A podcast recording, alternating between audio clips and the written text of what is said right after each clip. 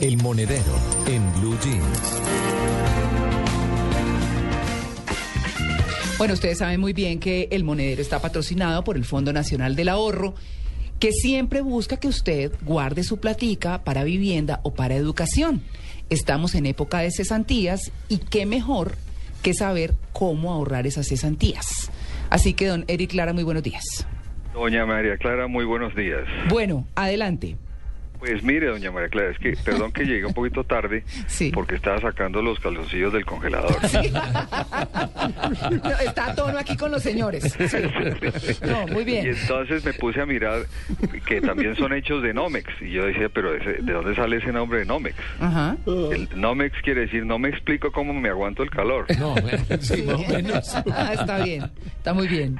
Bueno, pues mira, María Clara, hoy estamos hablando del tema de cesantías, poco en seguimiento de, de, de la educación de los hijos y también cómo nosotros podemos dar ejemplo de, una, de un trabajo de previsión. Ya en, a finales de febrero se decidía la, la consignación de las cesantías de todos los trabajadores. Ahora el tema es con la nueva ley para eh, proteger a, la- a- a los cesantes que sacó el gobierno, la ley 1636 del año pasado, que acaba de ser reglamentada precisamente en un programa pasado, hace un par de meses lo mencionábamos, eh, reglamenta esa ventaja que tiene quien deje las cesantías y no se las gaste.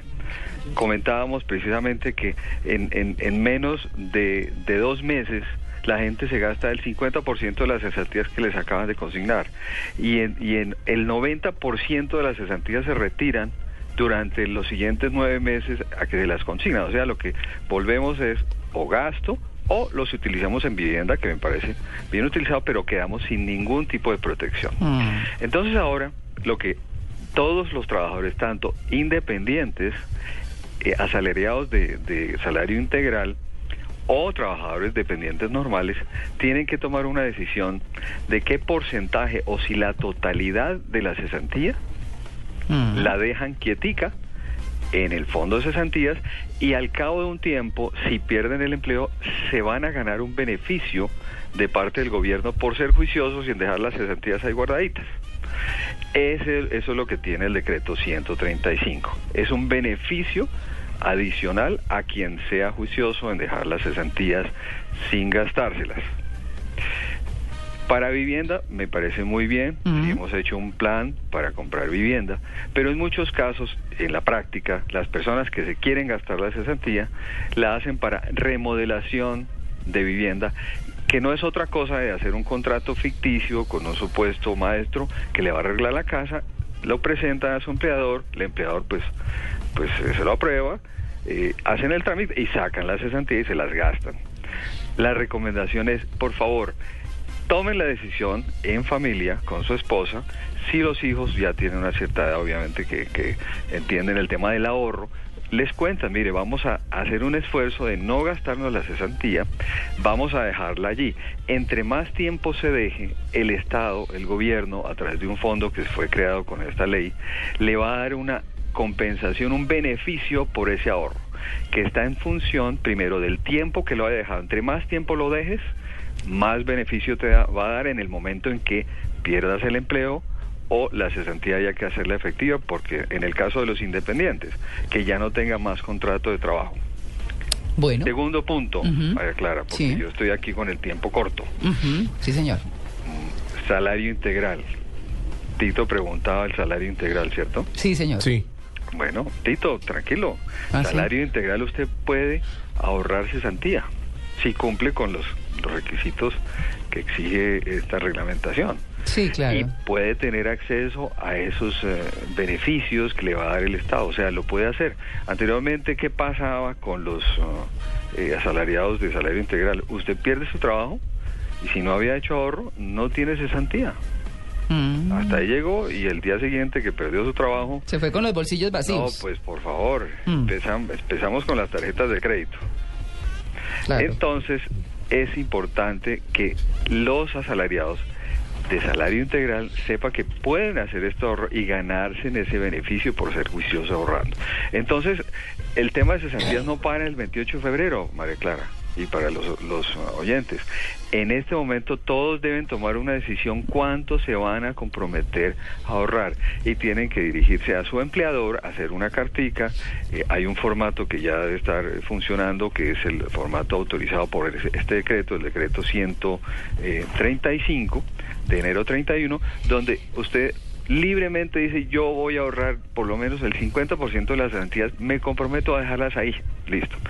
¿Qué pasa con eso? No es que quede amarrado, si por algún motivo en dos años eh, viene un proyecto de vivienda y, y necesita la totalidad de la cesantía, puede reversar esa decisión en cualquier momento, no es que quede amarrado. Entonces, la invitación a los oyentes es que lean ese decreto 135, hablen con su empleador, vayan a sus fondos de cesantías, se enteren y tomen una decisión.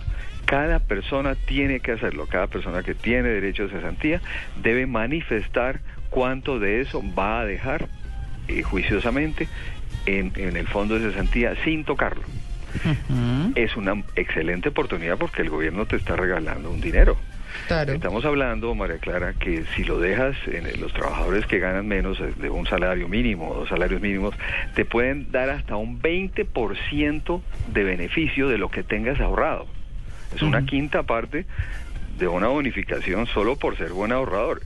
Eso ya es una gran ventaja. Eso no, no, no existía en este país. Bueno. Así que ahorrar.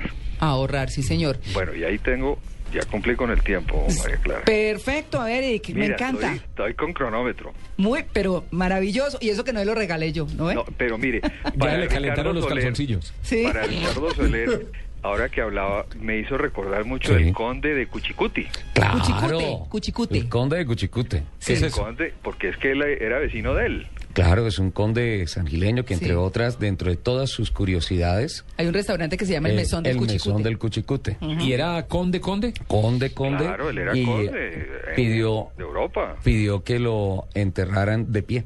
Así ¿Ah, es. sí? Sí, claro. Porque él tenía que estar siempre mirando lo que pasaba a su alrededor. Y ahí en donde está el mesón del Cuchicute, hace mucho tiempo, ya no existe, mandó a construir un sitio de descanso en donde tenía una puerta, era una construcción completamente redonda, tenía una puerta y toda la construcción tenía ventanas para que la gente tuviera la oportunidad de ir a verlo descansar. ¿De verdad? Sí, sí, sí. Se llamaba don José María Rueda Gómez. ¿Y Sí. qué pasó con este monumento, con ese... ¿Ya no existe? No, no, no, no. ¿De Eso ya no está. Queda el Mesón del Cuchicute. El mesón que del Cuchicute. por carretera y- Que es, que es un sitio, buena piscinita, buen restaurante, hay cabañitas para pasar la noche allí, todo eso, pero no, no de todo esto, no. No está Cuchicote No. ahí mirándonos a nosotros. No. De hecho, la tumba, de hecho, la tumba, y, y viene muy a, a- a tono el, el comentario, de hecho, la tumba no se sabe exactamente en dónde está. No. Oigan lo que me acaban de escribir. Me No- puse frío. Sabe. Así es. Los calzoncillos de carrera se llaman quickies. Ay, no. Está buenísimo. No tenemos cómo debatirlo, así se llama. Así es, perfecto, así es. Bueno, vamos a hablar de santandereanos.